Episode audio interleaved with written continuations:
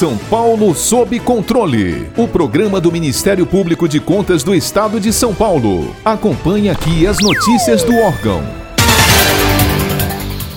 Segundo dados do Ministério da Saúde, na primeira semana de agosto, o Brasil já computava mais de 2 milhões de recuperados para cerca de 3 milhões de brasileiros infectados pelo novo coronavírus. As curas têm acontecido graças aos esforços incansáveis das equipes de saúde que estão na linha de frente e que fazem o uso de medicamentos já conhecidos da área médica no combate aos efeitos da Covid-19. Mas, obviamente, a condição do sistema imunológico do organismo de cada paciente é crucial para sua recuperação a expectativa é mundial sobre a liberação de uma vacina segura e eficaz contra o vírus SARS-CoV-2. Muitos são os países que participam de uma verdadeira corrida vacinal no desenvolvimento dos imunizantes. Enquanto isso, a recomendação para se conter o contágio e a proliferação do vírus é a manutenção das medidas de prevenção já tão divulgadas na quarentena, mas que por vezes são subestimadas. Para podermos compreender mais sobre este momento de expectativa, mas também de muitas especulações quanto à cura da Covid-19,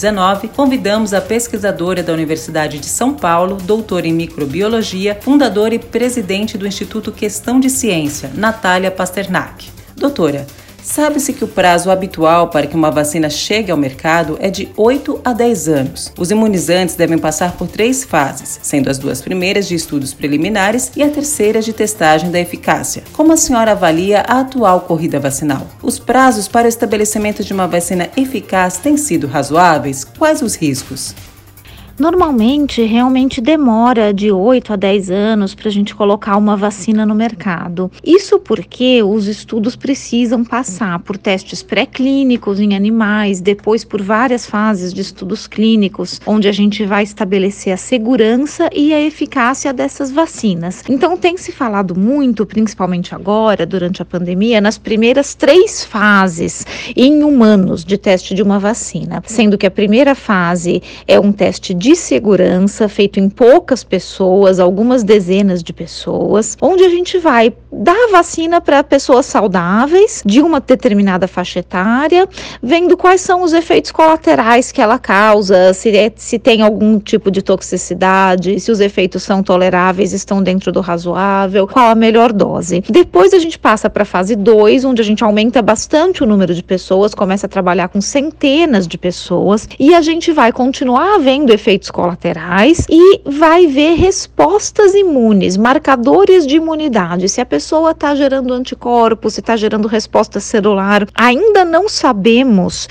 se a vacina funciona ou não. Nós estamos olhando os indícios que ela dá. Se for promissora e segura, passa para a fase 3. E na fase 3 é onde a gente realmente vai ver eficácia. Vai testar em grupos diferentes de pessoas, em milhares de pessoas, 30 mil, 50 mil pessoas, dividindo as pessoas em grupos, um grupo que recebe a vacina, outro grupo que recebe o placebo, e comparando esses grupos, vai ver qual grupo se sai melhor, qual grupo está mais protegido da doença. Nessa corrida vacinal, que as pessoas estão então estão muito preocupadas se dá para fazer assim mais rápido, a resposta é sim, dá. O que precisa ser feito, o que tem sido feito para acelerar esse processo é combinar as fases 1 e 2 ou fases 2 e 3. Então, estamos trabalhando com fases combinadas, estamos realmente fazendo mais rápido do que o normal, graças a uma colaboração internacional intensa e a um investimento sem precedentes na história da pesquisa de vacinas. Nós nunca tivemos tanto investimento ao mesmo tempo em uma determinada busca científica que é a busca por uma vacina. Então, todas as vacinas que estão sendo testadas, elas não têm riscos em relação à segurança. Todas que estão entrando na fase 3 são seguras. Pode ser que elas não funcionem, pode ser que elas funcionem parcialmente, mas nós não temos nada a temer em questão de segurança delas para nossa saúde. Com a pandemia, os brasileiros se acostumaram a ouvir expressões como achatamento da curva, platô, imunidade de rebanho, mesmo sem absorver muito bem o que significa. Em contrapartida, a compreensão popular crê na imunidade daquele que já se curou da Covid-19. Doutora, duas perguntas. Os parâmetros citados desempenham qual papel no controle da disseminação do vírus? E quem acredita que está imune porque já foi positivo para a Covid-19 não precisa mais adotar as medidas de prevenção? Até agora, todos os motivos levam a crer que quem pegou Covid uma vez está imune e não deve se recontaminar. Nós não estamos vendo casos frequentes e consistentes de reinfecção. Mesmo que apareça na mídia de vez em quando, ah, apareceu aqui reinfecção, apareceu ali. Esses casos precisam ser estudados. Provavelmente eles são exceções. Quando você tem uma doença que afeta milhões e milhões de pessoas, é natural que apareçam alguns pontos fora da curva e que precisam ser estudados caso a caso. Se reinfecção fosse algo comum, a gente estaria vendo isso acontecer de forma comum, de forma corriqueira. Dentro desse, de, de, dessa informação, então, de que provavelmente quem pegou está protegido, a expressão imunidade de rebanho quer dizer que quanto mais pessoas protegidas eu tenho, menos pessoas suscetíveis à doença. Quando a gente atinge um nível, seja por vacinação, que protege as pessoas, seja porque muitas pessoas estão protegidas porque já tiveram a doença,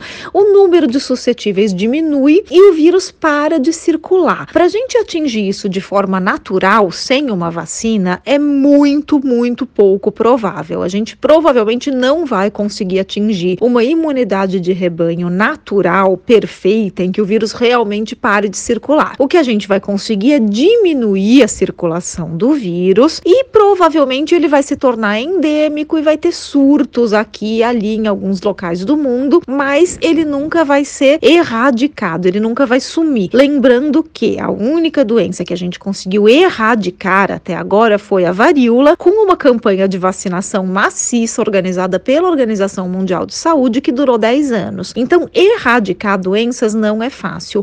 Controlar doenças é mais fácil. O sarampo estava quase controlado até alguns anos atrás, quando surgiram movimentos de resistência à vacinação. A polio também esteve quase controlada durante muito tempo, até que surgiram alguns países na África que também têm algumas resistências à vacinação. Então, existem maneiras de controlar a doença. Essas maneiras geralmente funcionam por campanhas de vacinação e a imunidade de rebanho natural pode simplesmente ser um desdobramento natural da doença, porque vai diminuindo o número de suscetíveis, mas não garante que o vírus vai sumir. Garante apenas que ele passa a circular menos e talvez se torne endêmico e com surtos localizados.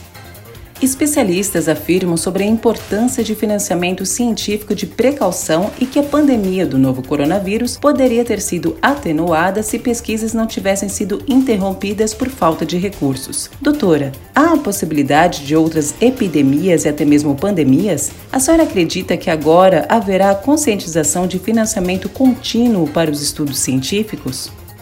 O financiamento da ciência precisa ser contínuo e consistente. Quando a gente não tem um financiamento contínuo, a ciência se torna responsiva, como aconteceu agora. De repente tem uma emergência e então todo tipo de financiamento público, privado, filantrópico é voltado para resolver essa emergência. Isso, infelizmente, não é uma boa estratégia, porque a ciência precisa de tempo para produzir resultados e não vai conseguir produzir esses resultados de uma emergência em tempo de solucionar essa emergência. Muito do que está sendo produzido de conhecimento agora, em resposta à Covid-19, vai, na verdade, servir para pandemias futuras. Nós vamos ter muito mais respostas para frente do que a gente realmente consegue resolver o problema agora. E certamente, se a gente tivesse investido em ciência de uma forma mais contínua no passado, talvez a gente já tivesse desenvolvido desenvolvido vacinas mais versáteis e antivirais genéricos que poderiam estar sendo utilizados agora. Se a, essa conscientização vai acontecer neste momento por causa dessa emergência,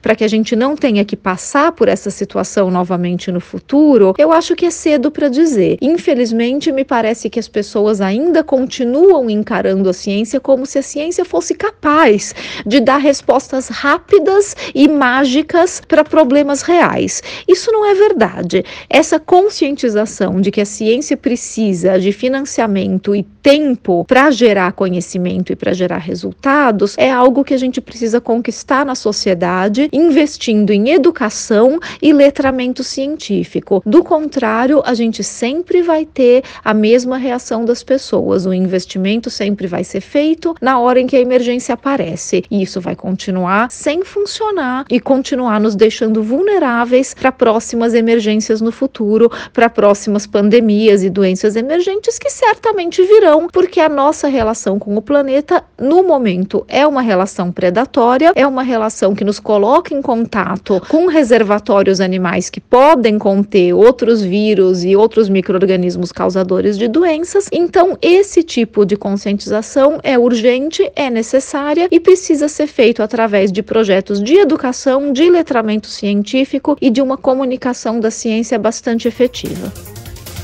Para ficar por dentro de outras notícias do Ministério Público de Contas de São Paulo, siga-nos nas redes sociais ou acesse o site www.mpc.sp.gov.br.